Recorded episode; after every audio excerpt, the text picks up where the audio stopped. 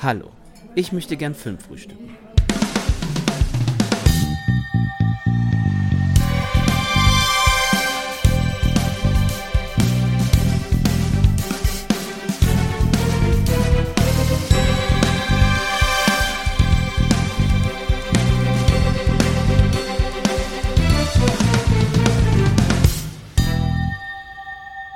Moin Moin, schön, dass ihr wieder reinhört da draußen zu den Filmfrühstück Festivalwochen. Ich bin der Daniel von filmtoast.de und da wir ja letzte Woche schon einmal so einen kleinen Vorgeschmack aufs Fantasy Filmfest gegeben haben und wir da schon gesagt haben, jetzt geht so richtig die Festival Season los. Jetzt wird das Bier aus dem Kühlschrank geholt, die Temperaturen sind ja noch dementsprechend und dann wird sich mal schön in den Kinosaal gefläzt, um die neuesten, schönsten Filme aus aller Welt zu gucken. Haben wir uns heute direkt das nächste Festival vorgenommen. Wir haben nämlich zwar nicht unseren Mann in Hollywood, aber wir haben unseren Mann in Venedig gehabt. Der liebe Kenan ist heute bei mir. Grüß dich, Kenan.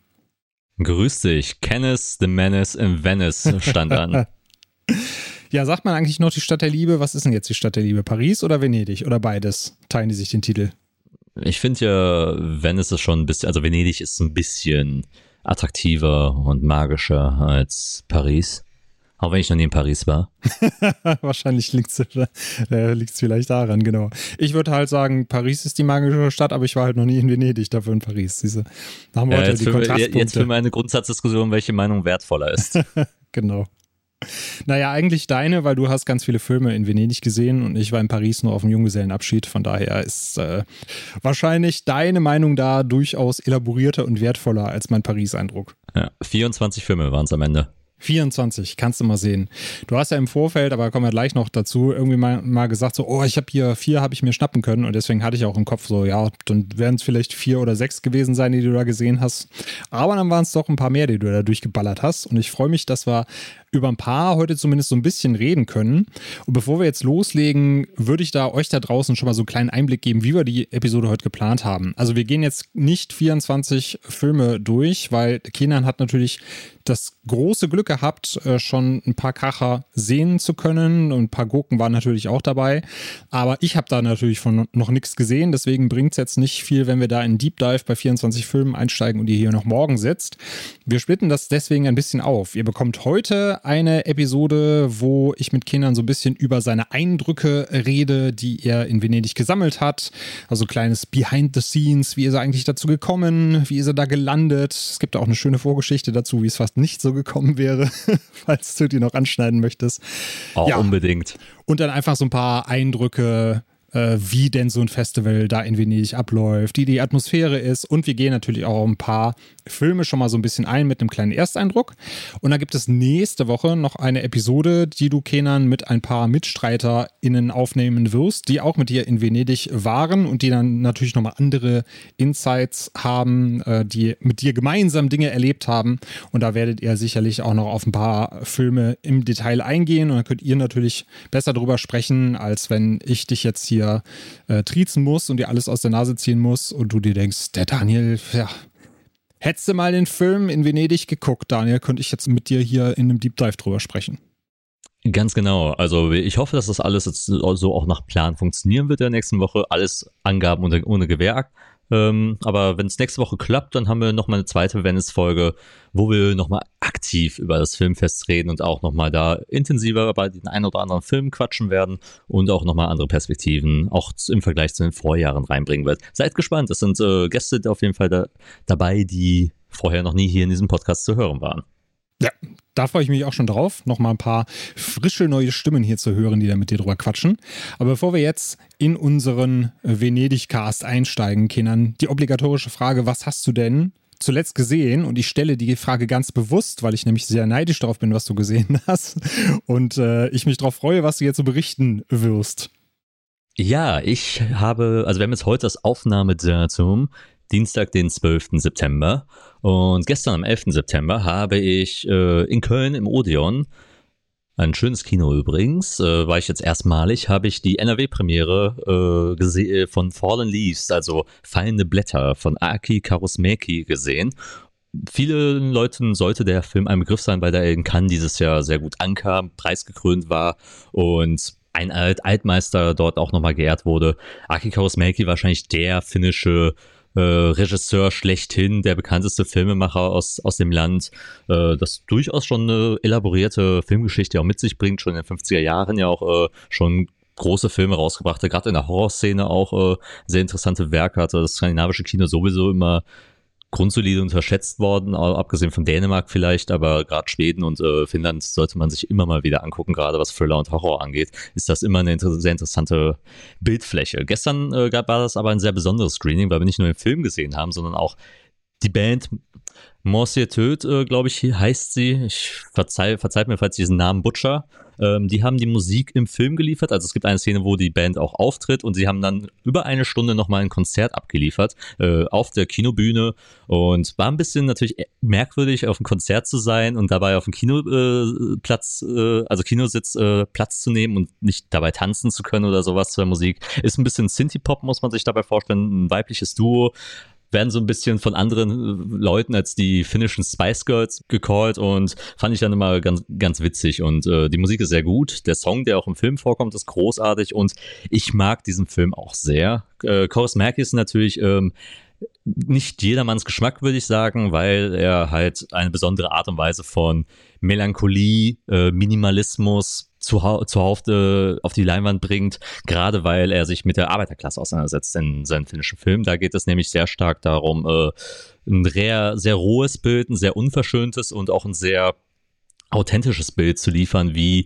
die Arbeiterklasse innerhalb äh, des finnischen äh, Regierungssystems daherkommt, wie sie in Armut leben, wie sie jeden Tag quasi von Euro zu Euro leben müssen und die Härte, die dahinter auch ist. Und in Fallen Leaves geht es dann dabei halt um eine Liebesgeschichte, die sich daraus entfacht zwischen ähm, wie heißen die jetzt nochmal die Charaktere? An, An Ansa, glaube ich, äh, heißt die Frau, die ist äh, Genau, Ansa, ähm, die ist eine Supermarktkassiererin, die später dann aber äh, neu, neu, neue Jobs versucht zu finden, irgendwann mal in der Waschküche arbeitet, dann irgendwann mal auf dem Metallbau und dann haben wir noch Hollapa, äh, nicht Hoppala, sondern Hollapa, der auch Metall, Metallbauer ist, der aber an unter Alkoholproblem leidet und beide finden, finden zu, zusammen und äh, versuchen irgendwie ihre gegenseitigen Probleme gegeneinander aufzuwiegen und trotzdem zueinander zu finden. Aber das Leben spielt halt tragisch komisch dann immer wieder den zu, mit, zu Leide mit. Äh, und es gibt viele Szenen, die man in Bars dann findet, viele Szenen in Karaoke-Bars.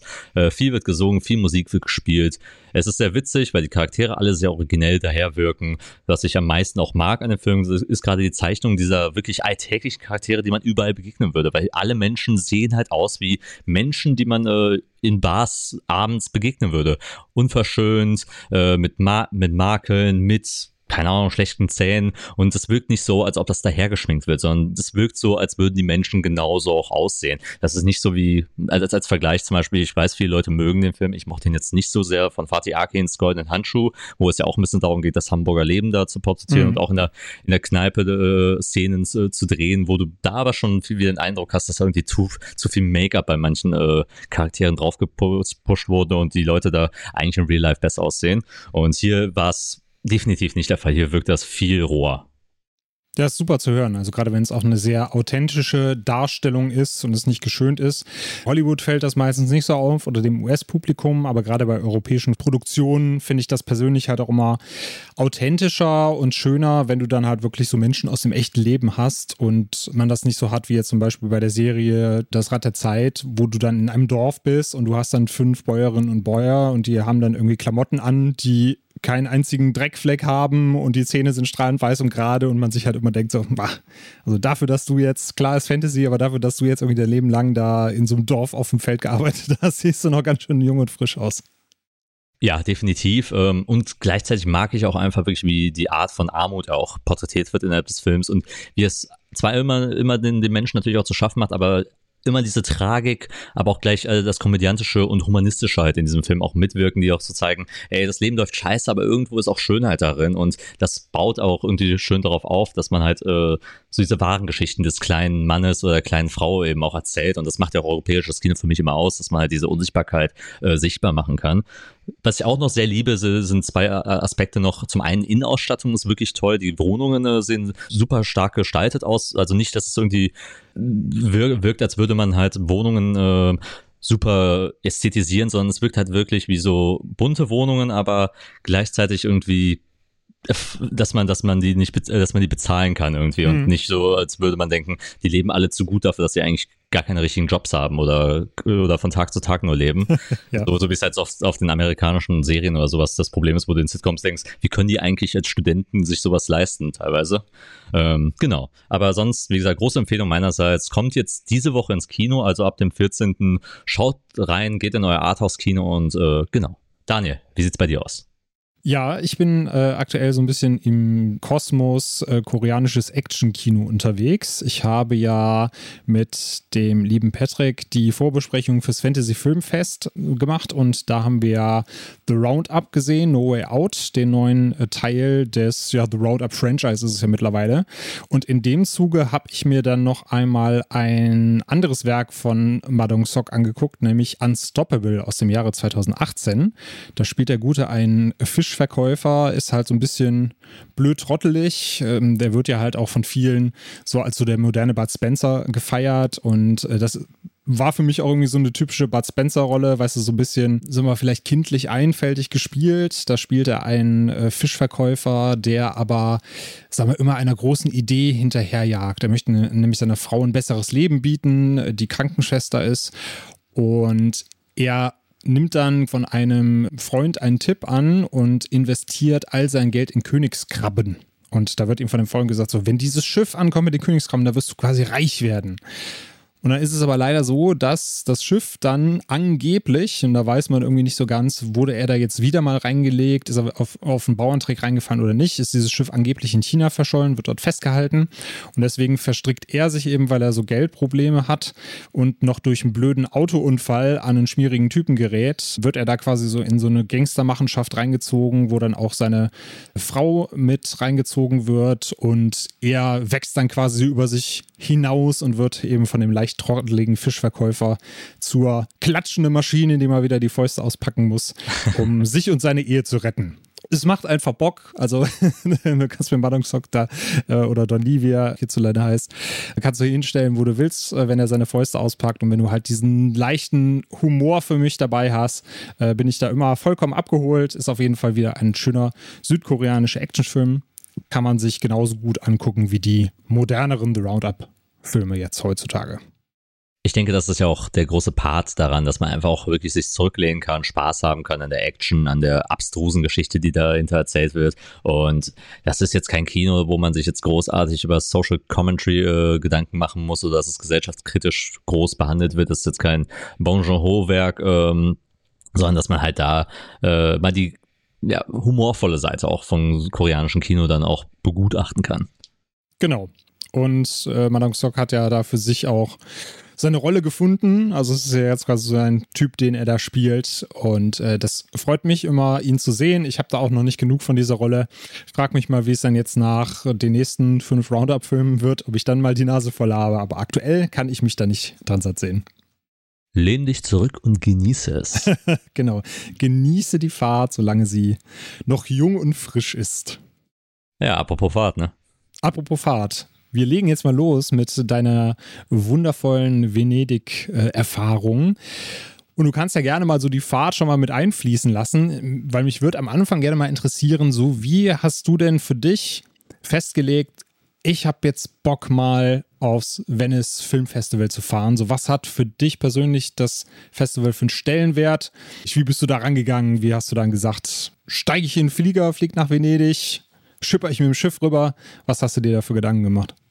Ah, okay, wir müssen da zurückgehen ins Jahr 2019. Da habe ich nämlich erstmalig erfahren, dass das Venedig Film Festival, was immer wieder ein Hochkaräter natürlich war für aktuelle große Werke, die später auch bei den Oscarverleihungen äh, immer eine Rolle spielen, immer ein gutes Programm hatte. Es war ja ein bisschen massentauglicher immer als Cannes. Äh, bei Cannes ist ja immer so ein bisschen die Ehrung von europäischem Kino, von Altmeistern, während Venice da immer, immer noch mal, warum sagen wir eigentlich immer Venice, Venedig, da einfach noch mal ein bisschen zugänglicher, glaube ich, war und halt noch mal großen Hits raushaut und gerade mit dem Streaming natürlich auch immer mehr jetzt stärker auch so äh, Netflix-Produktionen ja auch zum Beispiel mal mit reinbringt. Das mhm. war auch dieses Jahr der Fall, letztes Jahr der Fall. Darüber reden wir gleich noch mal.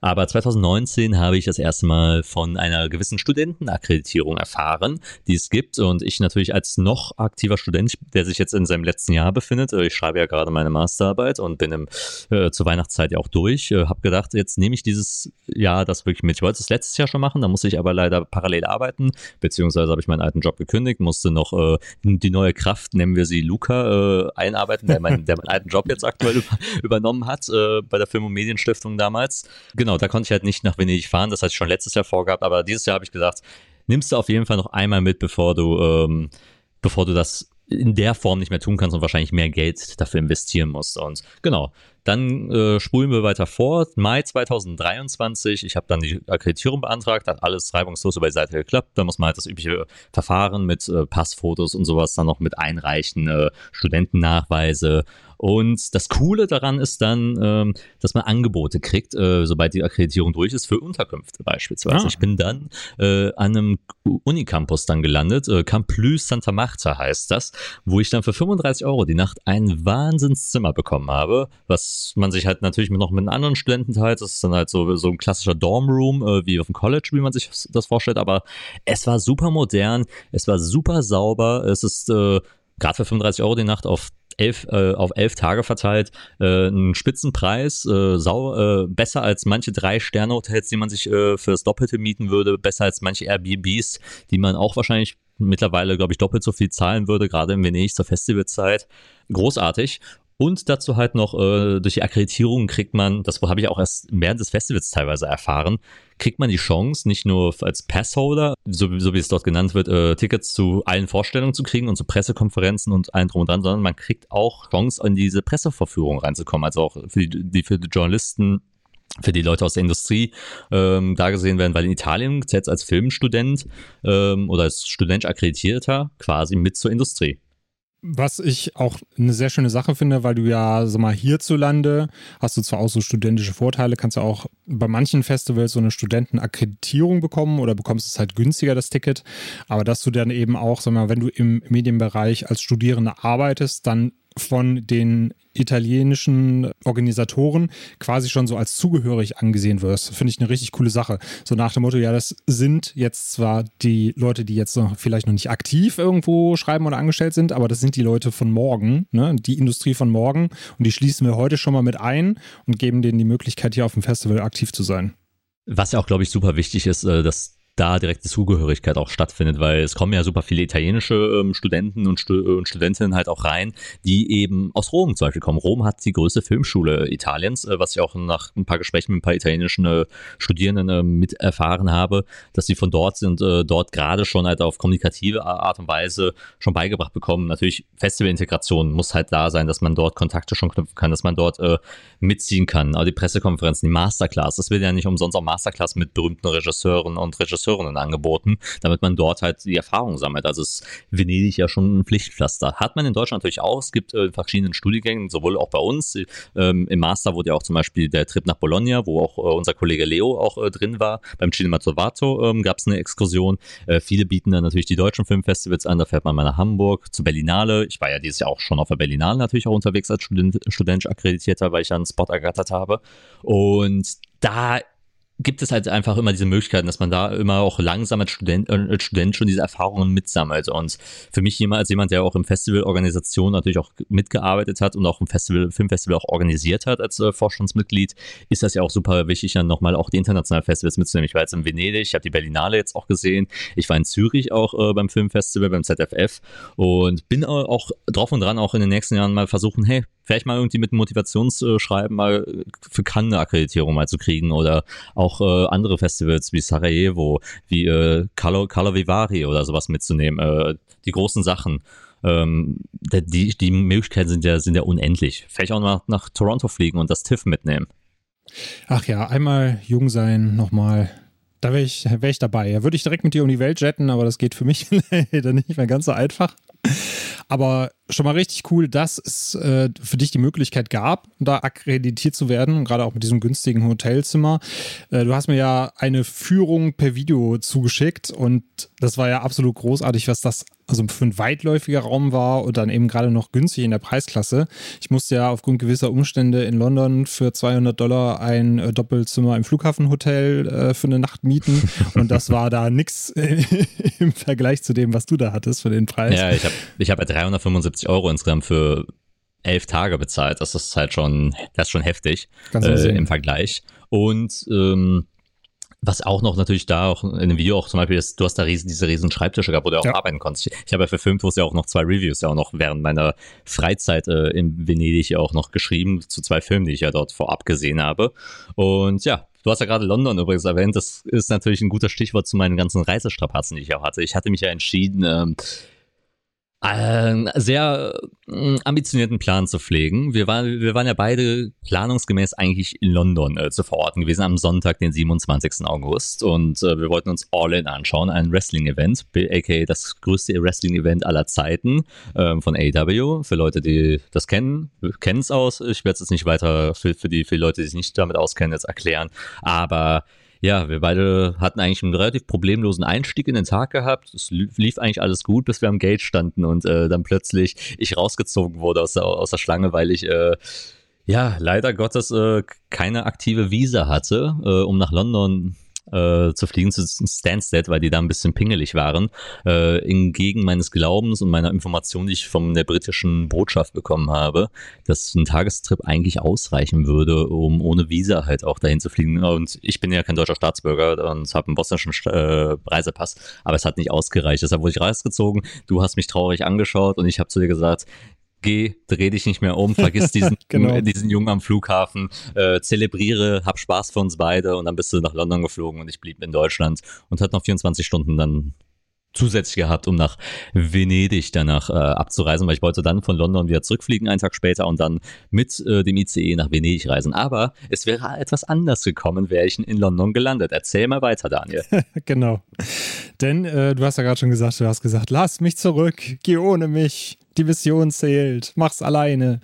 Und dann war ich in London, habe noch ein paar Leute getroffen im Flug, bin also aufgefangen worden, musste nicht ganz alleine alles machen. Hatte einen schönen Tag beim Event äh, und am nächsten Tag stehe ich dann halt am Flughafen und gerade als das Boarding beginnt, kam dann die Durchsage, naja, in London sind gerade sämtliche Flugsicherungssysteme ausgefallen, deswegen wird heute kein Flieger mehr starten. Das heißt, ich musste halt in London übernachten. Äh, danach wird es noch komplizierter eigentlich, aber die Geschichte, wenn ich die jetzt ausführen würde, hätten wir unsere Stunde voll. Äh, von daher gebe ich das in dem Sinne. Wichtig ist halt nur, wenn du da mit gewesen wärst, Kenan, dann hättest du halt einen Tag mit in London zusätzlich verbringen müssen. Das heißt, die komplette Reise danach nach Venedig wäre quasi ja, ins Wasser gefallen, du hättest alles nochmal umschmeißen müssen und es wären dir wahrscheinlich mindestens zwei Tage flöten gegangen, die du dann nicht hättest in Venedig sein können. Das stimmt und es hätte mich auch nochmal einiges Geld, mehr Geld gekostet. Ja. Plus du bist ja auch noch irgendwie nach Hamburg geflogen, um dann dort mit einem Zug nach Köln zu reisen. Das war ja auch noch äh, so ein Ding. Genau. ähm, ja, ich bin da stattdessen dann ganz in Ruhe mit dem ICE nach Augsburg gereist und ich hatte auch schon dort die, die Strapazen. Das ist halt typisch, wenn du mit der Deutschen Bahn und mit äh, unterwegs bist. Äh, leichte Verspätungen gibt's immer, aber auf einmal gab's ja auch dann Unwetter und plötzlich äh, gar, bekam ich die Mail so auf Höhe Stuttgart, ja, äh, mein Nachtzug, mit dem ich verfahren wollte, von, von Augsburg aus bis nach Venedig durch. Äh, viel fällt aus, weil sie nicht weiterfahren können. Ich natürlich versuche ruhig zu bleiben, keine Panik zu kriegen. Okay, was bedeutet das? Muss ich jetzt in, strand ich in Augsburg? Bla bla bla. Äh, bin zum Personal gegangen, die meinen dann zu mir, okay, wir können dir versichern, da wird ein Zug fahren. Also die suchen gerade einen alternativen Weg. Ich so, cool, das ist auf jeden Fall zu hören. Habe mich hingesetzt, die Fahrt weiter genossen, blieb ruhig. Dann in Augsburg ausgestiegen, gehe natürlich direkt zum Zug gegenüber und ja, suche dann erstmal Personal und fragte, ey, wie, wie ist die Lage eigentlich hier? Und dann geht's natürlich dann die Frage, okay, wo lande ich dann am Ende, wenn ich, dieses, wenn ich mit dem nicht nach Venedig durchfahren kann? Ja, ich endete in Salzburg um 1 Uhr nachts und habe dann fünf Stunden äh, dort verbracht, bis es dann weiterging. Ich habe währenddessen auf meiner Fahrt noch äh, zwei WeggefährtInnen äh, noch kennengelernt, eine Spanierin und einen Chinesen, äh, mit dem wir, mit dem wir dann zu, also mit denen bin ich dann zu dritt noch äh, weitergereist von Innsbruck, dann über die Brenner Autobahn nach Brenner und dann nach Verona und dann bin ich in Venedig gelandet mit insgesamt sechs Stunden Verspätung. Ursprünglich sollte ich um 8 Uhr morgens ankommen. Ich kam dann um 14 14 Uhr noch irgendwas an. Und ja, war schon ein bisschen strapaziell, aber am Ende hat es geklappt. Ich bin heil angekommen. Ich war auch nicht wirklich müde. Ich habe ein paar Stunden schlafen können im Nachtzug. Und dann ging das Festival dann für mich los. Ja, und obwohl du so große Strapazen davor hattest, das, was ich mitbekommen habe, da kann man schon sagen, das hat sich gelohnt. Da hast du wirklich so mal alles aufgesogen, alles mitnehmen können. Und deswegen, das war ein kleines Abenteuer. auf jeden Fall. Aber du hast ja dann auch eine ganze Menge erlebt. Ne? Es ist hinterher eine schöne Anekdote. Es war vielleicht in dem Moment anstrengend, aber für das, was du erlebt hast hinterher, würdest du, glaube ich, zustimmen, das war es wert. Absolut, es war eine einmalige Erfahrung und vor allem für das erstmals Dasein in Venedig. Zusätzlich mit dem Festival lohnt sich auch eine Reise nach Venedig viel mehr, um auch gerade in diesem langen Zeitraum von fast zwei Wochen äh, dort zu verweilen. Du hast ja eben auch schon gesagt, du hattest auch die Möglichkeit, um eventuell so in Pressekonferenzen sowas reinzukommen. Da wäre mal so meine Frage, wie war das denn für dich vom Alltag her? Also du hast ja schon gesagt, du hast dich vorher online auf äh, Tickets bewerben können für die einzelnen Filme, hast dann welche kriegen können über Online-Buchungen. Und wie ist dann dann trotzdem der Tagesablauf gewesen? Also hast du dann vorher Bescheid bekommen, so hey, du könntest jetzt zu der und der Pressekonferenz oder hier und da haben wir einen Spot am roten Teppich für dich? Oder war das tatsächlich so weniger geplant und du hattest einfach nur deine Kinoslots und konntest dich ansonsten so ein bisschen frei bewegen und hast dann einfach geschaut, wo kann ich mich zwischen die JournalistInnen mogeln, um an Stars ranzukommen? Also zuerst muss man sagen, es ist äh, ein unterschiedliches Ticketsystem. Also jetzt mal so im Vergleich zum Filmfestival Cologne, wo wir auch, wo ich auch dieses Jahr auch wieder bin und die letzten Jahre auch immer war und auch bei der Biennale. Da ist es immer von Tag zu Tag, dass man sich ja die Tickets dann bucht oder oder zwei Tage vorher äh, kann man sich dann die Tickets buchen für die Vorstellung dann an, an den und dem Tag für die Filme. Äh, so lief das immer ab. Äh, Im Venedig ist es ganz anders. Sie haben dann eine ganz andere Art und Weise von Online-Reservierung. Es gibt nämlich vier Slots, äh, also vier Tage, wo man Tickets, äh, wo Ticket-Counter geöffnet werden für gewisse Tage. Also für den damals, was war es, 29., 30., 31. war der erste Slot, wurde geöffnet. Dann für den 1., 2., 3., 4., 5., 6., äh, 7., 8., 9.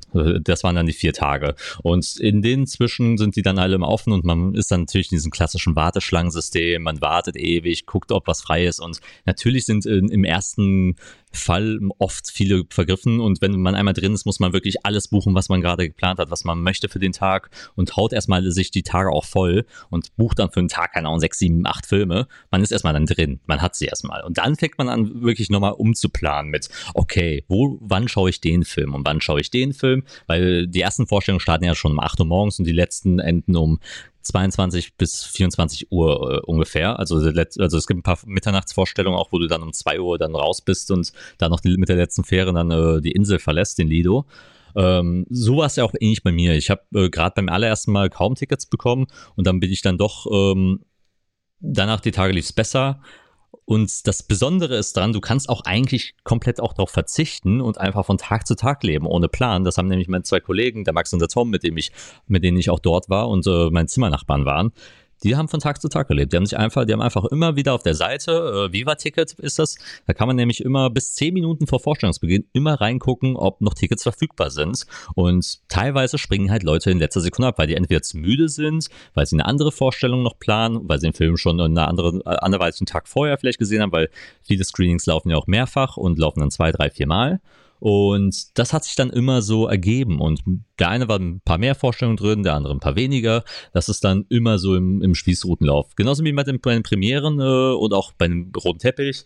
Da gibt es natürlich auch die Tickets, aber da kriegt man keine Informationen. Da kriegst du einfach, da musst du wirklich über Viva-Ticket stündlich aktualisieren, ob da gerade was frei ist. Und das ist natürlich auch eine Sache, die wird einem auch ein bisschen zum Verhängnis, weil man dann die ganze Zeit am Handy hängt. Und das tun ja auch viele Leute vor allen Dingen während der Vorstellung. Also es ist super krass, wie viele Leute das Handy auspacken, um dann wieder in diesen Ticketslot äh, drin zu sein während einer Vorstellung. Nur um dann wieder Tickets zu ergattern, weil man gerade denkt, okay, jetzt, jetzt ist ja eh keiner drin. Äh, jetzt kann ich ja eben in Ruhe reingehen. Da waren die Kontrollen zumindest in den ersten Tagen noch ein bisschen stärker. Danach, danach hat man es ein bisschen schleifen lassen. Dann gab es dann noch häufig doch Leute, die plötzlich einfach das Handy hochhielten und die und auf vollste Helligkeit äh, dann auf einmal auf der Seite waren. Auch im, auch im Vaporetto, also den Booten, mit denen ich ja hier mal hingefahren bin von der einen Insel zur nächsten, äh, waren im Prinzip immer nur irgendwelche Leute, die äh, zum Festival wollten und dann saßen die auch mit dem Handy da und äh, waren in einem Ticketcounter drin und haben geguckt, auch was ist denn heute so, so, so möglich oder kriege krieg ich meine Wunschvorstellung. Das heißt, wenn man die Leute fragt, was hast du in Venedig Schönes gesehen, sagen die die Website und den Ticketcounter. Genau, genau. Aber da war ich ja auch immer mal so ein paar Mal am Tag, um zu gucken, auch ist gerade der Film frei oder der Film frei. Äh, einfach, weil die auch zu günstigeren Zeiten liefen. Bei mir war es ja im Tagesverlauf so, dass ich ja super häufig um 8 Uhr, 8.30 Uhr ja schon unterwegs war äh, und meine erste Vorstellung hatte. Also ich war dann schon um 6 Uhr drin. So habe ich dann auch irgendwann mal für mich auch entschieden, ich mache ich mache keine 22 Uhr Vorstellung, sondern ich versuche mir den Morgen und den Nachmittag voll zu donnern mit vier bis fünf Filmen am Tag oder drei. Also drei, vier, fünf Filme sind das meist dann immer bei mir gewesen pro Tag. Äh, und dann habe ich mir den Abend dann immer freigenommen und habe dann genossen, bin dann zum Abendessen gegangen, war am Strand und konnte dann in Ruhe dann schlafen gehen, habe ich dann meine sechs, sieben Stunden dann noch immer noch mit, mitnehmen können für den nächsten Morgen. So hat es dann eigentlich ganz gut funktioniert, weil du willst halt nicht übermüdet halt morgens in der Vorstellung sitzen und den halben Film vielleicht verpennen. Das ist ja auch immer das Problem, wenn du halt so ein Festival hast, weil irgendwann schaust du halt viel und irgendwann mal kostet das ja auch Kraft und Substanz. Ja, ich glaube, das wäre dann wahrscheinlich auch eher meine Strategie, dann auch die Filme morgens mitzunehmen und dann abends eher darauf zu verzichten, damit du dann wirklich einen vollen Akku hast für den nächsten Tag. Denn ich merke das ja selbst auf dem Fantasy-Filmfest immer schon. So, wenn man dann doch eher so die Abendfilme mitnimmt, weil das ja meistens dann doch die spezielleren sind, dann schlaucht das schon ganz schön, wenn man dann abends irgendwie 23, 24 Uhr aus dem Kino rauskommt und am nächsten Tag dann eigentlich wieder auf der Matte stehen soll. Ja, das, das hat sich auch bei mir auch super stark äh, dann auch geändert. Ich habe auch sehr viele Tickets, äh, Vorstellungen auch irgendwann mal gecancelt, weil ich dann irgendwann mal keine Kraft und keine Motivation hatte, mir einen Film reinzuziehen. Mhm. Äh, manchmal kostet das auch einfach viel. Und man ist es, wenn man es auch irgendwie nicht gewohnt, gewohnt ist, halt, halt so viel am Tag zu gucken, weil man sich halt so eine drei, vier Filme Grenze setzt, ist es auch gut. Also ich merke auch schon bei ab vier, ab dem vierten Film, bist du auch irgendwann mal nicht mehr ganz kon äh, konsumfähig, weil ich meine, klar, die, die härtesten der Harten schaffen fünf, sechs Filme am Tag, das, da gibt es so Leute, aber viele sind, glaube ich, beim zweiten und dritten Film schon, glaube ich, ausgelaugt. Ja, und ich glaube, gerade wenn die thematisch vielleicht sogar ähnlich sind, weiß der der vielleicht gar nicht mehr. War, war das jetzt im ersten Film, den ich gesehen habe, oder war das im dritten Film, den ich gesehen habe? Ja, vor, vor allem, wenn er, wenn er, wenn das ja wirklich vier Filme, die zwei plus Stunden gehen. Ja, und dann vielleicht sogar noch härtere Kost vom Thema her. Ich meine, du hast ja natürlich eben schon gesagt, es ist jetzt halt kein Kann, aber es, es, gibt ja dann trotzdem auch so eine schwerere Dramen oder Filme, auf die du dich mehr konzentrieren musst. Und äh, ja, da kann ich mir schon vorstellen, dass da irgendwann der, der Akku leer und der Kopf voll ist und äh, dass man dann auch eher sagt, da kommt den und den Film, da war ich jetzt sowieso nicht so heiß drauf, dann schenke ich mir das doch lieber und genieße einfach mal ein bisschen Venedig zwischendurch. Ja, ich kann ja auch gleich mal auflisten, was ich auch an Filmen gecancelt habe, die ich Ende nicht mehr wahrgenommen habe, weil ich einfach keine Lust hatte oder die mich halt irgendwann mal für meine Laune, die ich hatte, einfach nicht mehr angesprochen haben, um die wirklich aus Zwang sich anzugucken. Irgendwann mal ist es ja auch einfach noch Arbeit und auch kein Spaß mehr, dann die Filme zu gucken. Und du willst ja nicht nur konsumieren, du willst ja auch wirklich Filme aufsaugen und äh, die für dich auch selbst, für dich selbst zu bereichern. Ja, aber beschreib doch gerne mal die Atmosphäre vor Ort. Du hast dich ja schon länger mit Venedig auseinandergesetzt. Du hast es eben schon gesagt, seit 2019 hast du von dieser Studierendenakkreditierung erfahren. Planst das seitdem so ein bisschen, aber mit dem Festival an sich beschäftigst du dich ja sogar noch länger. Da würde mich mal so interessieren, wie fandest du denn die Atmosphäre? Hat die für dich das eingelöst, was du erwartet hattest? Oder hast du dir es vielleicht sogar magischer vorgestellt, als es im Endeffekt war? Äh, definitiv hat das schon zu der Atmosphäre gepasst, weil allein so dieses Wohlfühlen-Klima zu haben, zum einen erstmal scheint die Sonne, du bist halt in seinen schicken Klamotten unterwegs. Ähm, ja, ihr müsst euch ja vorstellen, ich laufe da ja auch mit, mein, mit meinem Hemd und Anzugshosen rum, hochgekrempelt, äh, drei Knöpfe natürlich an einem Brustbereich aufgeknöpft, wie in einem schönen klassischen französischen Film. Achso, ich dachte, wie, man, wie in einem, in einem Mats Mikkelsen-Film, habe ich jetzt gedacht.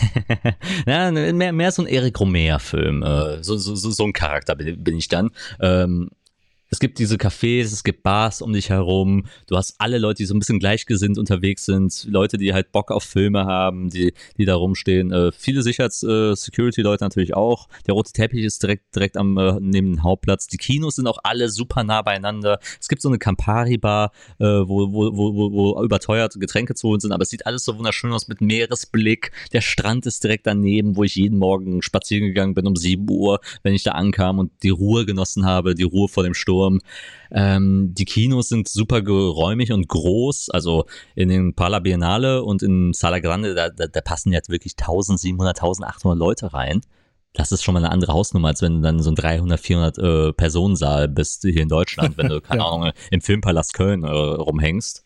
das ist dann nochmal eine andere Hausnummer. Und da so ist es ja auch voll und die waren ja auch fast immer auch mit 1500 bis 1700 Leuten halt auch immer befüllt, die Säle. Ne? Also ich habe nie le wirklich leeren Saal erlebt.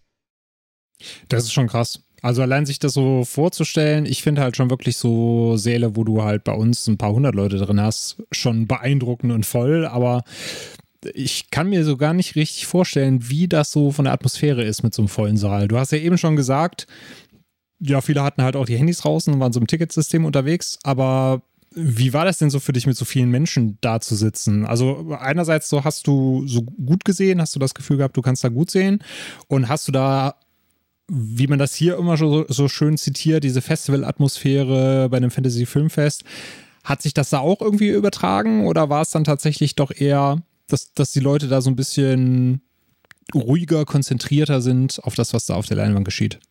Äh, nein, nein, das sind sie auf jeden Fall nicht. Ähm, die Leute sind durchaus wild. Sind, äh, ich habe Szenenapplaus erlebt zum Beispiel. Also Szenenapplaus müsst ihr euch vorstellen, wenn eine richtig gelungene Szene im Film stattfindet, klatschen die Leute. Ähm, als dann bei einem Film das A24-Logo aufbl äh, aufblitzt, hat irgendjemand ganz laut, wow, A24 und dann ganz laut geklatscht und dann klatschen die Leute dann mit. Sowas gab es dann ja. zum Beispiel. Die Begeisterung. Es ist super krass, äh, wie, wie gut die Security und auch die Ticketleute das, äh, also das Einscannen handeln. Also es geht super, du bist super schnell drin. Äh, das, das ist krass. Also da, da, da muss man denen schon einen Hut vorziehen. Die kriegen das gut organisiert hin. Es ist natürlich ein bisschen die Sache mit der Pünktlichkeit der Menschen ist natürlich immer so ein Problem. Es kommen immer noch zehn Minuten nach der Vorstellung immer noch Leute rein. Ich glaube, die machen so eine 15 Minuten, 20 Minuten Grenze, glaube ich noch. Und dann lassen die auch keinen mehr rein. Ähm, das ist natürlich immer ein bisschen blöd, wenn dann halt einer reinkommt, dann hat er, hat er seine Taschen am Haufen. Das nervt natürlich immer mhm. mal. Und gerade für Leute, die super empfindlich auf sowas reagieren, ist das, glaube ich, gar nicht so ihr Fall. Aber es sind Einzelfälle meist äh, oder wie gesagt so vielleicht so zwei pro, drei Prozent von 1800 Leuten ne? Also das ne sind die die muss man halt in Kauf nehmen. Äh, die Leute labern aber nicht vor, äh, vor dem Ding sondern sind konzentriert aber die lachen mit sie gehen mit ab. Und äh, das kann vom Film zu Film natürlich auch super krass variieren ich habe ein paar italienische Filme gesehen, da gehen die natürlich auch ab, äh, lachen dann natürlich äh, über, über, über Referenzen. Äh, bei ein, zwei großen Hochkarätern sind die komplett abgegangen. Ich hab, saß dann neben italienischen Leuten und wir haben uns über dieselben Dinge totgelacht. Da fühlt man ja auch eine gewisse Verbundenheit dann zu den Leuten irgendwie, weil man gerade über dieselbe Sache Spaß hat und das ist am, im, Kino, im Kino zu sitzen. Gab es denn bei irgendeinem Film, wo du dabei warst, die obligatorischen 8 Minuten Szenenapplaus hinterher? Nein, die Premieren habe ich nicht miterlebt, aber ich habe ah, es gab ein, zwei Filme, die schon längeren Applaus hatten, aber es waren ja immer meist keine Premieren, sondern äh, zu, äh, also Wiederholungsvorstellungen. Da sind dann meist die Leute schon schnell wieder auf dem Weg, weil die zur nächsten Vorstellung müssen. Mhm. Da verschwende ich keine Zeit. Also den Applaus gibt es, aber mal nicht länger als ein, zwei Minuten vielleicht.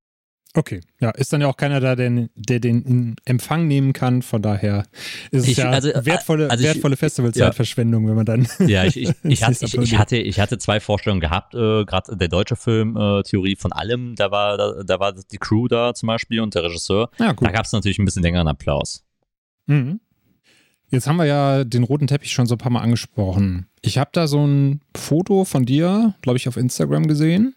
Hast du dir ein paar Unterschriften einsacken können? Und wenn ja, wen hast du denn am roten Teppich klargemacht? Ich bin ja überhaupt nicht der Typ dafür. Ähm, ich halte mich da immer relativ bedeckt, aber ich schaue es mir aus der Ferne gerne an. Ähm, wir müssen natürlich erstmal auch ein bisschen über die Dimension reden, die Venedig dieses Jahr begegnet. Und wir, haben ja, wir sind ja nämlich aktuell in der Ära des äh, SAG und des ähm, Writer Strikes ja. in der USA. Und die ihre, ihre Terms haben ja, haben ja ausgesagt, dass die eben keine Prom äh, Promotion, keine Werbung, äh, keine Festivalbesuche machen. Und das ist natürlich dann so die Krux gewesen. Wer wird überhaupt da sein? Wen kann man erwarten? Und es gibt halt gewiss, durch gewisse Studios, wie A24 beispielsweise, konnte man eben so leichte Verträge einheimsen, dass man irgendwie dann doch für kleine Filme, wenn sie halt unter den gewissen Vor Voraussetzungen erfüllt wurden, äh, promotet werden können. So beispielsweise Priscilla ist ein A24-Film. Sofia Coppola konnte da sein, Jacob Elordi war da, Katie Spaney war da, selbst äh, Priscilla äh, Presley war, war zum Beispiel da. Die habe ich als alle nur, nur über den TV-Bildschirm gesehen, weil ich in der, in der Schlange stand äh, zu einem anderen Film. Ich habe aus der Distanz einen Adam Driver gesehen, der für Ferrari, weil es halt eben auch eine teils europäische Produktion natürlich ist, vor Ort war. Ähm, David Fincher war, äh, war vor Ort. Äh, Wes Anderson hat eine Masterclass abgehalten und einen Award äh, bekommen. Der war zum Beispiel vor Ort.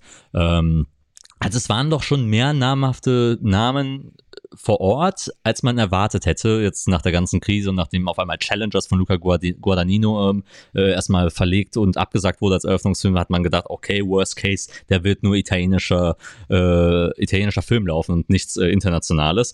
Die Angst war groß, aber dann hat sich das dann doch äh, umgekehrt. Hamaguchi war zum Beispiel da, der Regisseur von Drive My Car, der mhm. hat dann mhm. zum Beispiel einen, äh, einen der Klassiker vorgestellt, also er war vor Ort, hat eine Einführung gegeben, so, solch, solche Geschichten gab es dann noch, ähm, aber insgesamt äh, war ich da eher distanzierter. Mats Mikkelsen war auch da, zum, äh, den haben wir da aus der Ferne gesehen, aber und Luca Guadagnino hat man auch gesehen, der war aber nicht am roten Teppich, sondern äh, der hat irgendwas mit Armani da gehabt und der wollte auch unbedingt Ruhe für den ganzen Genres haben äh, und, und in Ruhe gelassen werden, weil ich glaube, ein bisschen Frust ist natürlich schon noch mitgeschwungen über, über die Cancellation seines, äh, seines Films.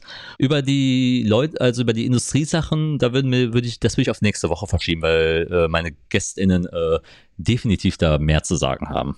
Ja, sehr schön. Dann habt ihr hier schon mal einen Teaser für die nächste Woche. Aber ich kann das auch nachvollziehen. Also ich habe da, da muss mir jemand schon sehr, sehr am Herzen legen, dass ich irgendwo hinlaufe und sage, kann ich bitte ein Autogramm haben? Ansonsten bin ich dann doch eher so nach dem Motto so, ach komm, lass den Leuten ihre Ruhe. Von daher kann ich das nachvollziehen, dass, äh, dass du da jetzt auch nicht so der Typ für bist. Ja. Aber Mats Mikkelsen aus der Entfernung zu sehen, das ist ja auch schon was. Das zweite, das zweite Mal bereits. Ich habe den ja 2020 in, beim Cologne Film Festival nahe erlebt, äh, als Another Round äh, gezeigt wurde und mit dem Hollywood Reporter Award ausgezeichnet wurde. Und dann es noch eine Podiumsdiskussion mit ihnen und äh, Thomas Winterberg gab.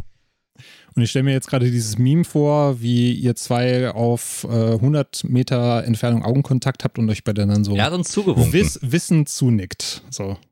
Ja, er hat uns zugewunken damals. Er weiß nur nicht, dass er mein Vater ist. da wird es irgendwann diese Doku geben, wo wir dann da mal zu ihm hinfahren und vor seinem Haus kampieren und dann ich, werden wir ich das mal ja klarstellen. ich ich mache ich mach ein äh, Filmdrehbuch darüber und äh, wie, wie ein Typ obsessed mit ihm ist und äh, ihn überzeugen will, sein Vater zu sein. So wie damals ja. bei How I Met Your Mother mit Barney Stinson und Bob Barker. Mai, genau. Mai, so ein ähnliches Ding. Witzig auch noch am roten Teppich. Ich habe ja mal irgendwann mal morgens, wo die ganzen InfluencerInnen und auch die ganzen JournalistInnen, äh, die sonst um 6 Uhr da, dort schon kapieren, um in der ersten Reihe zu sein und sich dort Picknickdecken, kleine Schlafmatratzen oder äh, Sonnenschirme aufgebaut haben. Das ist richtig krass dort das Influencer-Game ist dort sowieso ganz, ganz, ganz anders. Also da sind Leute vor Ort, die bauen sich dann ihre Tripods auf und nehmen dann halt äh, ihre ganzen Berichte auf, machen für TikTok äh, ihre Festivalbeiträge und so weiter und so fort. Hätte ich, hätte ich natürlich auch machen können, aber ich hatte halt kein Internet da, weil mein Datenroaming die ganze Zeit gespinnt hat. Ich war also, ich musste, ich war auf Free Wi-Fi die ganze Zeit äh, angewiesen und äh, das ist eh alle paar Minuten dann immer abgestürzt. Aber was ich sagen wollte, dort äh, gab es dann so eine kleine Barriere, wo die der Leute dann äh, ja, Sachen äh, reingeschrieben haben mit Edding. Und da gab es dann auch äh, sehr witzig äh, zum Beispiel eine Widmung äh, von von einer Person, die geschrieben hat, Mats Mikkelsen ist, uh, is underrated and a daddy. und uh, Timothy Chalamet is, is a disappointment. I'm, a, I'm now a fan of Jacob Elordi now. Bye. das waren so meine kleinen Highlights davon. Ja, da hat eine Person was über Mats Mikkelsen reingeschrieben, sagt der Kenner. Ja, wir wissen ja, wer, wer, die, wer, die, wer die Person höchstwahrscheinlich war. Wer weiß. Und am nächsten Tag zurückgekehrt. Guck mal, hier hat jemand was über Mats Mikkelsen geschrieben. Richtig, richtig. Genauso ist es passiert. Und an Filzstiften schnupper ich auch. Dann lass uns doch gerne mal, wie gesagt, wir gehen nicht äh, ganz intensiv auf die Filme ein, aber ich würde zumindest so mal als kleines Stimmungsbild von dir so ein paar Highlights und Lowlights abfragen. Fangen wir doch gerne. mal mit den Lowlights an, dann können wir uns nämlich die Highlights für den Schluss auf, aufsparen. Was waren denn so Filme, die du gesehen hast, wo du sagst, ah, habe ich mehr von erwartet oder hat sich jetzt nicht unbedingt gelohnt, mich da um 8 Uhr morgens in die Vorstellung zu quetschen? Okay, kleine Warnung schon mal, schon mal von mir. Ähm, ich beziehe mich da auch, wie gesagt, auf alle gesehenen Filme und ich werde auch hin und wieder mal, glaube ich, ein, zwei Filme erwähnen, äh, die ich nicht gesehen habe, aber ich von Hören sagen gehört habe, warum sie scheiße waren. Mhm. Ähm, das, das wird auch noch mit einfließen. Also ich fange erstmal an mit eine Enttäuschung ist natürlich die ganzen italienischen Filme, die ich gesehen habe. Die waren alle meistens nicht gut. Ähm, die haben mich sehr enttäuscht. Alle, angefangen mit den ersten Filmen, L'Ordine del Tempo, also In Order of Time von Liliana Cavani. Eine 90-jährige Regisseurin, die zum Beispiel Der Nachtportier gemacht hat, für, für, für den sie ja unfassbar berühmt geworden ist. Ich meine, sagt ja sicherlich auch was, mhm. der Film die ist 90 Jahre alt, wurde auch für Lebenswerk ausgezeichnet und da hat man sich natürlich auch gedacht, ja komm, wir schieben jetzt noch einen Film her, der total unfertig wirkte und eher mehr wie so eine ZDF-TV-Produktion auch hätte sein können. Der, die haben versucht, so Xavier Dolans Ende der, das Ende der Welt nachzumachen. Reiche Leute sitzen im Standhaus und, und kriegen mit, dass es die Erde untergeht und führen jede Weltuntergangsdiskussion ever für äh, vor und alle haben keine Charaktere, die Charaktere sind uninteressant. Das war, glaube ich, der schlechteste Film, den ich auf dem Festival gesehen habe. Und das war der allererste, den ich gesehen habe. Das fing also schon scheiße an, so ein bisschen. Und es hat auch gedauert, bis ich halt äh, richtig guten Scheiß gesehen habe. Also die ersten zwei, drei Tage waren wirklich sehr schleppend für mich. Ähm, die italienischen Filme waren nicht gut. Ich könnte jetzt alle aufzählen, erklären, warum, aber das mache ich jetzt nicht. Ich habe den Io Capitano, der jetzt auch ausgezeichnet wurde für ähm, ähm, äh, mit, mit, mit äh, Löwen, ähm, den habe ich nicht mehr gesehen, weil ich irgendwann mal zu frustriert war von den italienischen Filmen. Und ich habe gedacht, äh, auch gerade muss man auch bedenken, dieses Jahr in Venedig liefen auch die meisten italienischen Filme. Und man merkt natürlich, wenn man jetzt nochmal eine kleine pol politische Debatte aufmacht, dass sich in Italien natürlich auch einiges tut, wenn man da ein bisschen in der Politik äh, Bescheid weiß und auch sieht, wie jetzt natürlich die Regierungsbildung auch dort stattfindet. Mhm. Nach der Ära Berlusconi, jetzt mit Meloni am Werk. Man hat so ein leicht neofaschistisches äh, Abbild dort bekommen. In Venedig merkt man das natürlich noch nicht, aber man merkt schon im Programm, dass da einiges mit eingegriffen wird, dass da jetzt mehr italienische Filme gezeigt werden sollen, die meisten jemals, und dass man immer noch unzufrieden war, wie viel, das zu wenig gezeigt wurde. Und ich weiß nicht, wie Alberto Barbera, äh, Barbera ähm, der aktuelle Festivaldirektor, der anscheinend letzt, nächstes Jahr wohl sein letztes Festival machen wird, äh, wie es dann in der Zukunft aussehen wird. Ob dort es wirklich nur noch wirklich viel stärker Fokus auf italienische Filme gelegt werden wird und die Internationalität dadurch flöten geht. Das schwingt so ein bisschen die Angst mit, weil, wie gesagt, die politische Entwicklung des Landes ist natürlich auch ein bisschen besorgniserregend und man merkt auch schon, dass die Symboliken äh, auch drumherum, also Graffitis mit äh, für Antifaschismus, Symbole des Antifaschismus natürlich auch stark präsent sind, auch wenn man äh, aus der Insel raus ist und dort das auch herrscht. Ähm, ne, beim Festival, wie gesagt, weniger, aber in der Stadt, äh, auf der Hauptinsel schon viel stärker. Merkt man das auf jeden Fall. Äh, genau. Weiter im Lowlights, ähm, Venedig ja natürlich auch dieses Jahr ein bisschen bekannt geworden, dass man die ganzen problematischen Direkt, äh, Regisseure ähm, reinnimmt, die, die nicht in Cannes eingeladen wurden. Also Roman Polanski, Woody Allen, Luc Besson, um mal drei zu nennen, die alle mit reingenommen wurden und alle nicht wirklich abgeliefert haben.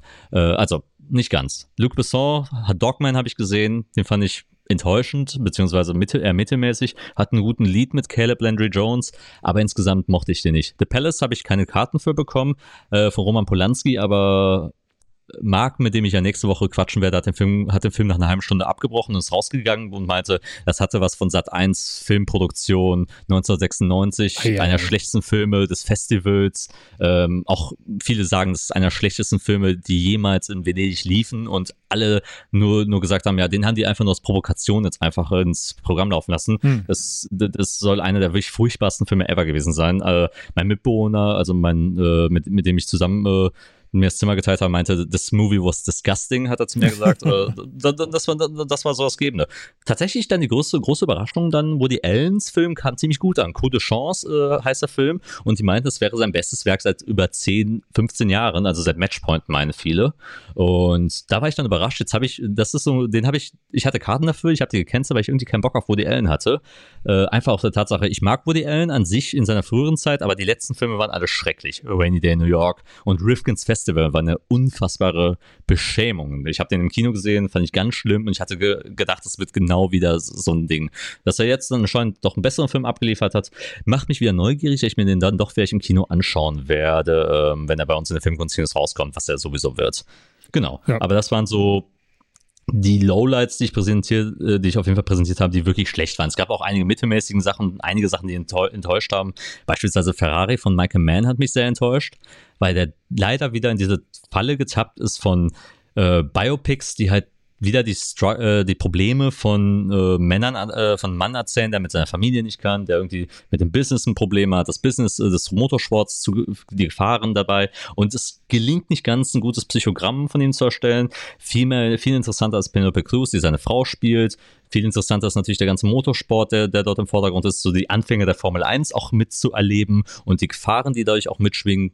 Es gibt einen ganz großen Moment im Film, der ist großartig, also der ist wirklich fantastisch und, der, und du schreckst im Kino auf, weil du erwartest diesen Moment nicht, weil die Szenenabfolge total unerwartet kommt. Und dann kommt noch ein genialer Monolog von äh, Penelope Cruz, wo du denkst, okay, Oscar-Nominierung ist, ist, ist, ist, wäre möglich äh, für die Performance. Sie ist das Beste, äh, Beste am Film, sie ist der emotionale Anker. Und dann versauen die es am Ende, meiner Meinung nach, total noch. Und ja, für Michael Mann irgendwie auch ein Regisseur, der so ein bisschen den, den Mojo verloren hat über die letzten Jahre, weil die, all, die letzten Filme alle nicht gut waren, meiner Meinung nach. So wie, sowas wie Black Hat war eine Enttäuschung, Public Enemies war eine Enttäuschung.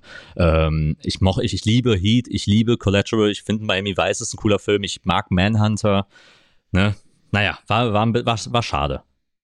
Ja, das ist gerade so wirklich eine Ansammlung von damals mal großartigen Regisseuren, die auch so ein bisschen, wie du das gerade schon gesagt hast, ihr Mojo verloren haben, wo ich dann Michael Mann zumindest so ein bisschen rausziehe, weil der für mich zumindest, sagen wir mal, emotional noch einen anderen Stellenwert hat, weil er nicht eben in diese problematische Vergangenheit der anderen mhm. Regisseure mhm. einzahlt. Es sei denn, ich habe da irgendwas nicht mitbekommen, das kann natürlich auch sein. Ne? Man begegnet noch, ja noch oft, genau, man begegnet ja oft irgendwie Regisseuren oder Schauspielern, äh, wo da doch mal irgendwie noch mal was ins Tageslicht kommt oder was, was man nicht mitgekriegt hat.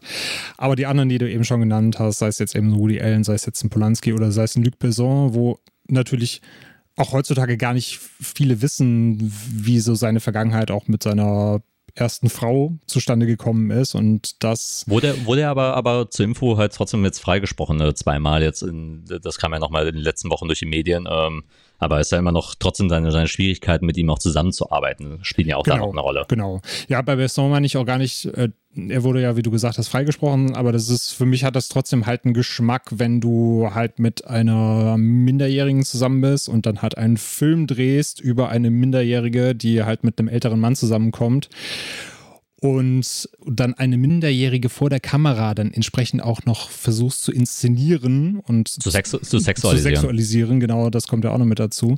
Und dann zum Glück ein Jean Reno dabei hast, der das halt sehr, so, so ein bisschen einfältig in Anführungszeichen spielt, äh, dass du das Ganze noch entschärft bekommst. Ansonsten hätte der Film heutzutage wahrscheinlich einen anderen Stellenwert. Aber also aufgrund dieser Tatsache, jetzt auch ohne dass da äh, Verurteilungen vorliegen, hat er bei mir halt eher einen schweren Stand und da passt er dann quasi in diese Dreierriege eigentlich ganz gut rein mit ehemals großartigen Regisseuren, die eine gewisse Vorbelastung haben. Ja. ja. Aber äh, damit wir jetzt nicht hier im Negativen hängen bleiben, was waren denn so deine Highlights und warum war es The Killer? Ich hoffe, es war The Killer. Ich bin groß, äh, äh also ich, ich, ich, ich freue mich so auf diesen Film und ich hoffe, du kannst jetzt vielleicht sogar schon was Positives andeuten. Okay, also ich fange mal, ich fange mal, mach mal noch eine Abstufung vom Film, die ich gut fand und vom Film, von dem ich begeistert war. Okay. Also, ähm, weil, weil ich will schon ein paar auch erwähnen, die ich gesehen habe. Also wir, ich fange erstmal an mit El Conde zum Beispiel, der hat den ähm, Löwen für ähm, das beste Drehbuch gewonnen, äh, von Pablo Larraín, äh, der Mann, der Spencer ähm, äh, verfilmt hat. Der Mann, der Jackie äh, mit Natalie Portman gemacht hat, also um Jackie Kennedy die Story. Mhm. Und auch äh, Emma, einen chilenischen Film, den ich sehr ans Herz legen kann. Da geht es nämlich um Reggaeton und um die äh, Hauptstadt Santiago. Ähm, in Chile, äh, großartiger Film, habe ich auf dem Cologne Film Festival 2020 gesehen, sehr empfehlenswert. Machte einen super spannenden Film, der jetzt äh, bald auf Netflix erscheinen wird. Kommt wohl wahrscheinlich nicht in die Kinos hier, so wie ich das gehört habe. Also zumindest gibt es kein Startdatum für ihn. Ähm, geht nämlich um den ehemaligen ähm, Premierminister von Chile, ähm, der nachts äh, dann äh, der, der, ein Vampir ist. Und der Film ist in Schwarz-Weiß, so im wirklich im klassischen Nosferatu-Stil äh, gedreht und ein Film, der super brutal ist, der Film, der super genial aussieht, grandiose Nachtszenen hat, also die Vampirausflüge mit dem Premierminister sind genial. In der Story geht es darum, dass er so im Sterben liegt und irgendwie sein Erbe äh, angerichtet wird und gleichzeitig auch äh, sein Einfluss, den er auf die Politik von Chile hat. Äh, also super dichtes Ding. Man muss natürlich ein bisschen Vorwissen auch mitbringen, was um Chile geht, gerade wenn es um die Revolution etc. Äh, geht, um die, ähm, ja, ich sag mal so, bürgerkriegsähnlichen Zustände, die damals auch herrschten und natürlich die Metapher mit dem Vampir hier spielen da eine Rolle. Kann manchmal sehr sperrig sein. Ich mochte den durchaus, war jetzt aber nicht hellauf begeistert, aber ich kann verstehen, warum der gerade aufgrund aus seiner politischen Dimension mit der Metapher, mit der Vampir-Metapher schon, glaube ich, äh, überzeugen kann. Hat einen coolen Look, sehr brutal äh, inszeniert in, an manchen Stellen verliert sich im, im, äh, gerade in den letzten 20 Minuten, weil er dann komplett Hanebüchen äh, an manchen Stellen wird. Äh, Leute, die den Film gesehen haben und schauen werden, werden, glaube ich, verstehen, was ich meine. Äh, aber an sich sonst ein, schon ein cooler Film. Dann gehe ich weiter ähm, zu einem Film, der den ich mochte, war auch zum Beispiel Evil Does Not Exist von Hamaguchi, war ich natürlich sehr gehypt, weil ich liebe Drive My Car, ist für mich ein Meisterwerk gewesen. Der lief ja auch äh, in Venedig äh, vor zwei Jahren hat ja auch einen Oscar für den besten internationalen Film 2022 bekommen. Und dieser Film kommt nicht ganz an die Qualität ran, aber hatte natürlich auch alle Motive gehabt, die Hamaguchi hat. Diese Naturverbundenheit, die es geht. Es geht nämlich um so ein Dorf, das vom Kapitalismus eingekehrt wird, dort äh, Touristenattraktionen hingebaut werden und das Dorf natürlich sich gegen, äh, gegen dagegen auflehnen wird. Und mir gefiel die ersten zwei Drittel ziemlich gut.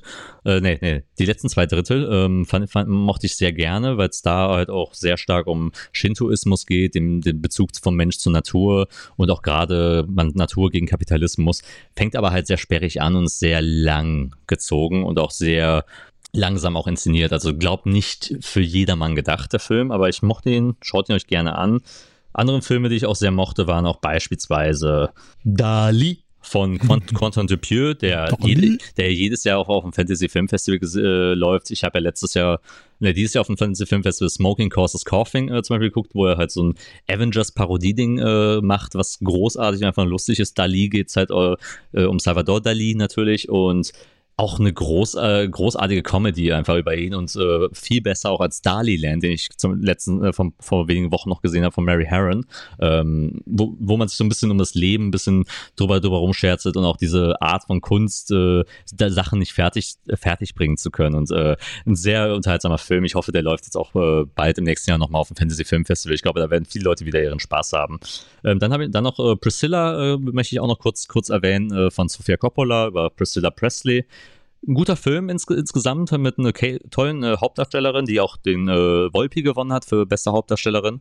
Ähm, Amaguchi übrigens gerade bei Eva das Exist hat für Regie gewonnen, äh, möchten wir noch erwähnen. Äh, bei Priscilla geht es natürlich um das Leben und die Beziehung mit ihr und Elvis. Elvis von Jacob Elordi gespielt, der einen soliden Eindruck machte. Also es war nicht so schlimm, wie, wie ich erwartet hatte, weil ich hatte so Angst gehabt, weil ich in Euphoria als Schauspieler überhaupt nicht mochte.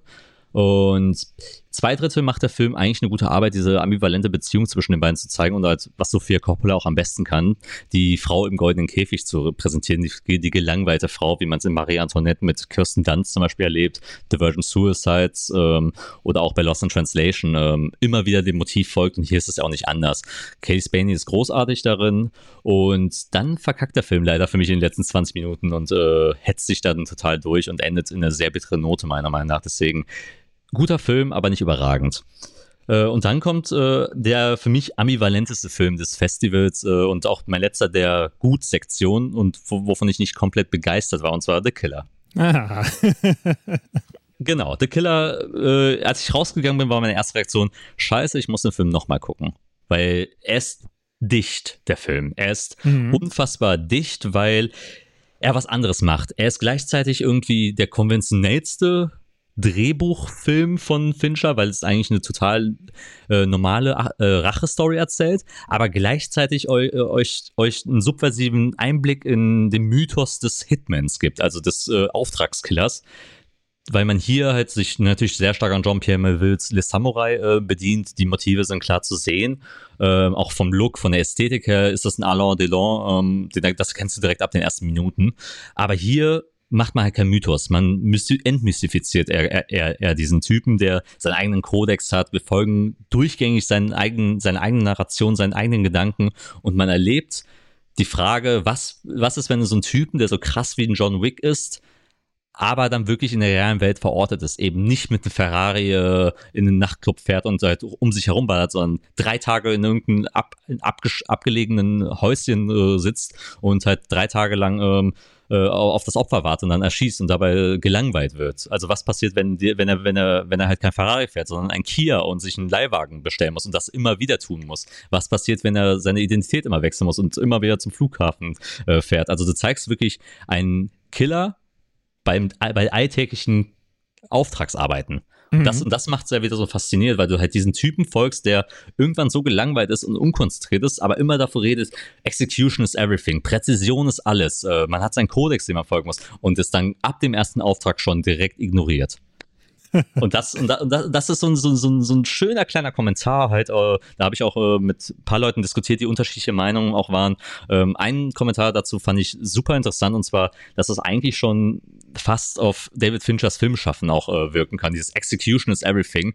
Äh, der Mann, der halt aus Scheiße Gold machen kann oder aus dem interessantesten Thema, speaking of Social Network beispielsweise, einen super spannenden Thriller äh, äh erzielen kann stellt sich hier auch die Frage, was ist, was ist, wenn du immer nach dieser Perfektion strebst, aber in der Realität eben nicht das umsetzen kannst, weil Filme machen ist halt eine, ist halt äh, ein Fluch. Filme machen ist purer Stress. Filme machen ist nie das, was du, was du dir im Kopf äh, vorstellst. Und ja. das ist, glaube ich, so eine der Fragen, die The Killer geht. Und das macht ihn faszinierend, aber auch gleichzeitig so sperrig. Äh, ich habe jetzt oft sperrig schon erwähnt, äh, aber er, er, ist auch einer dieser Filmemacher, der jetzt diese Ära gerade vielleicht erreicht, wo die Filme nicht mehr, nicht mehr diesen krassen, krassen Style, Style haben, sondern halt sich an irgendeiner substanziellen Frage orientieren und vielleicht mehr philosophische Kraft in sich tragen. Ja, du hast es gerade schon gut erwähnt mit den Parallelen zum Film, wo du natürlich auch gleichzeitig vielleicht auf der anderen Seite dieses hart arbeiten und quasi abseits des roten Teppich vielleicht auch wenig glamouröse Leben hast. Klar, Fincher wird jetzt nicht irgendwo in der, in der Bretterbude hocken, aber er hat wahrscheinlich auch Tage, wo das alles wenig glamourös ist und wo du halt so wenig diesen Hollywood-Lifestyle lebst, äh, wie er da immer propagiert wird. Von daher kann ich mir schon vorstellen, dass es da gute Parallelen gibt.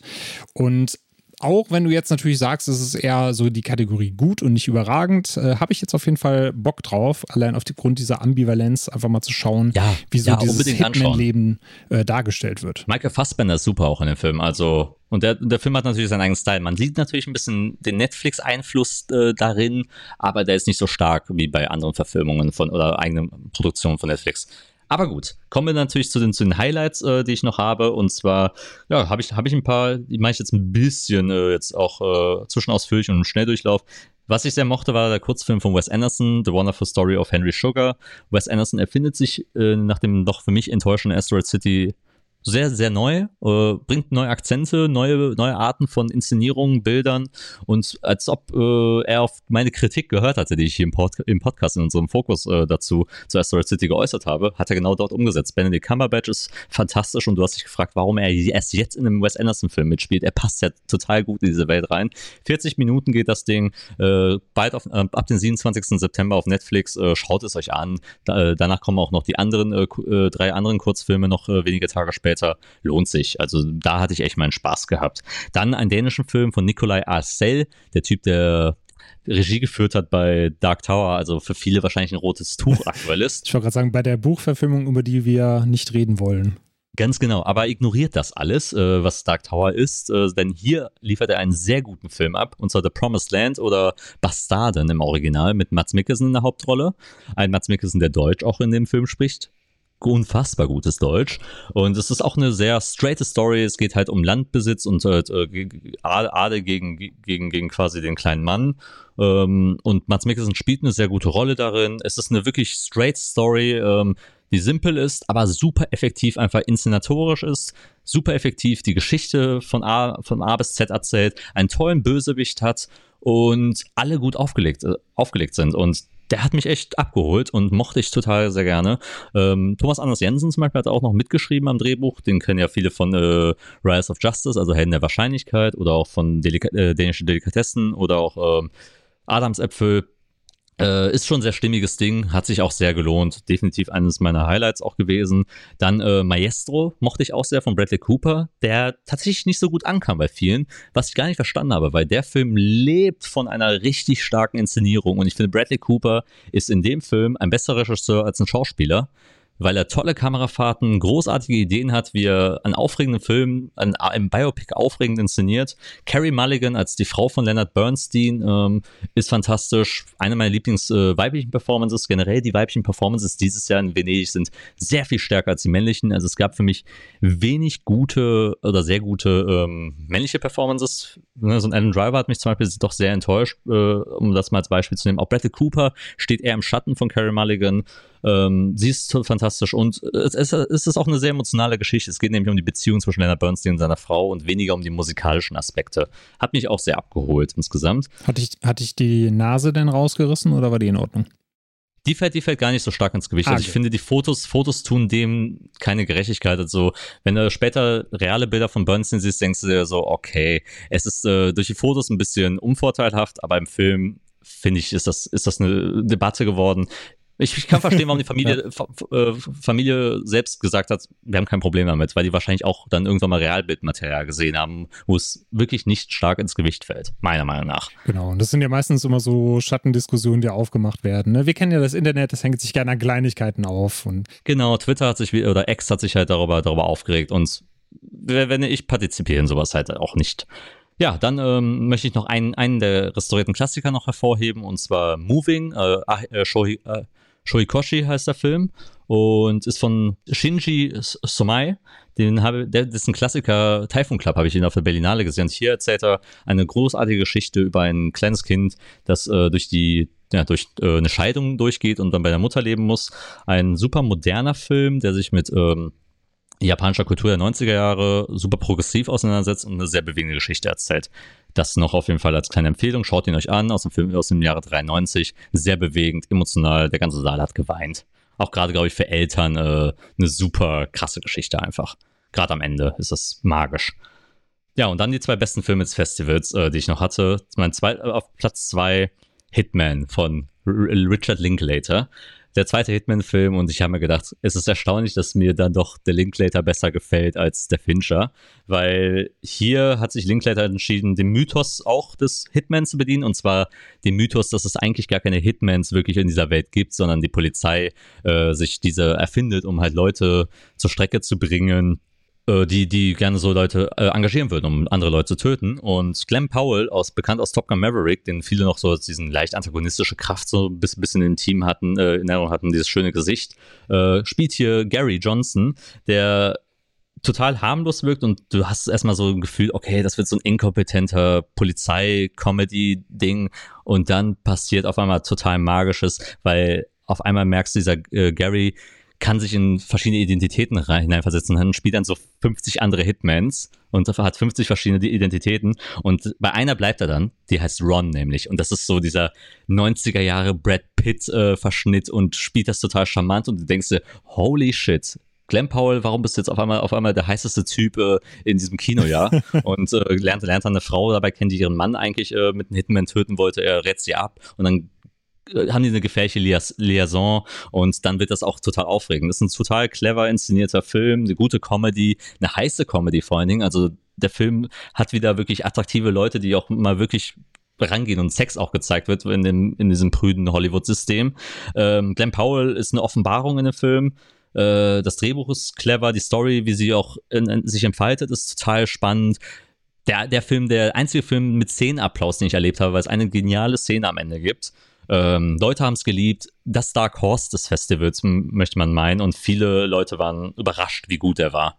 Ja, mein Nummer zwei. Ja, mich überrascht das natürlich nicht, weil wir wissen ja, dass Richard Linklater mit School of Rock eine der großartigsten Komödien ever geschrieben und inszeniert hat. Von daher. Ja, sein letzter Kinofilm war leider ein bisschen enttäuschend mit Where Did You Go, Bernadette. Das stimmt, ja. Aber ansonsten äh, freue ich mich auf jeden Fall, dass es wieder von ihm was gibt. Und wenn du jetzt auch sagst, comedy-technisch, ist das sogar auch einer der besten Filme des Festivals für dich, freue ich mich da umso mehr drauf hat so gut getan, den einfach auch zu sehen. Und ja, dann kommen wir zum anderen Film. Äh, ihr könnt schon erahnen, wahrscheinlich, welcher Film der beste ist. Der Film, der auch den Goldenen Löwen gewonnen hat. Poor Things von Yorgos Lantimos. Der, einer der besten Regisseure, die wir aktuell einfach haben. Der Mann, der die neue griechische Welle halt äh, nach vorne brachte, der jetzt in Amerika durchgesprochen ist und jetzt mit Emma Stone, Willem Dafoe, Mark Ruffalo, äh, Rami Youssef, äh, Margaret Qualley und Schlag mich tot Großartiges vollbracht hat, eine moderne Frankenstein-Geschichte erzählt hat, die mit, von tollen Ideen, tollen Set-Designs, großartigen Kostümen nur so schwummrig war, großartige Dialoge, absolut witzig. Wird noch, ich würde sagen, eher mit Hitman auf einer Stufe, was die Comedy angeht, vielleicht, nicht, vielleicht sogar eine Stufe höher. Emma Stone spielt wahnsinnig gut, äh, die beste Performance des Festivals, aber da die Regel halt eben herrscht, dass man nur nicht, nicht den Löwen und den Wolpi gewinnen kann, um halt totale Dominanz, glaube ich, zu verhindern von den einen oder anderen Filmen, äh, konnte sie halt nicht mehr gewinnen, weil man halt sich für den Goldenen Löwen entschieden hat, für den besten Film, was auch, glaube ich, die richtige Entscheidung ist. Aber im Oscar-Rennen ist Emma Stone boah, eine, eine sichere Nummer. Sie spielt ihre beste Performance ihrer Karriere. Äh, sie geht auch all in, äh, was das angeht, weil es auch sehr viel um Sexualität geht, um eine Frau, die halt Humanismus kennenlernt, eine neue Welt äh, erforschen muss. Und sie spielt das ganz grandios. Äh, Mark Ruffalo ist der Showstealer in dem, in, dem, in dem Film. Also jedes Mal, wenn er drin ist, ist das ist er fantastisch. Beste Comedy-Performance. Ähm, muss nominiert werden für bester Nebendarsteller. Äh, grandios. Willem Dafoe auch fantastisch als Godwin oder wie er einfach von seiner Tochter genannt wird. Gott. ähm, spielt eine komplett abstruse Rolle, genial. Die ganze Story entfaltet sich auch wirklich total stark und hat eine tolle Message. Es ist ein fast perfekter, also eigentlich ein perfekter Film. Also es ist wirklich dieser Parasite-Effekt, der 2019 halt dort herrschte, hat dieses Jahr halt Poor Things erwischt. Bei weitem der beste Kritiker-Score. Alle Leute haben ihn geliebt. Der Applaus war, 10, äh, ich glaube, 10 bis 12 Millionen Standing Ovation bekam er bei der Premiere.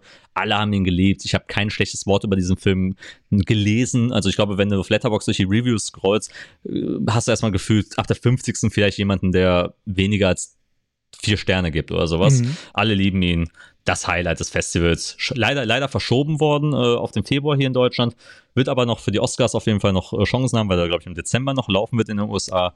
Ja, viele müssen sich leider noch gedulden, ähm, aber es wird sich lohnen, diese Wartezeit. Ich bin so, so, so neidisch auf dich, dass du den schon gesehen hast und dass es noch so lange dauert, bis der hier läuft. Ja. Denn ich bin persönlich großer Lantimos-Fan. Ich verstehe natürlich, was manche Leute da nicht ganz so doll dran finden. Deswegen wäre jetzt meine kurze Frage auch, du hast ja gerade schon gesagt, es gab jetzt kein negatives Wort auf dem Festival darüber.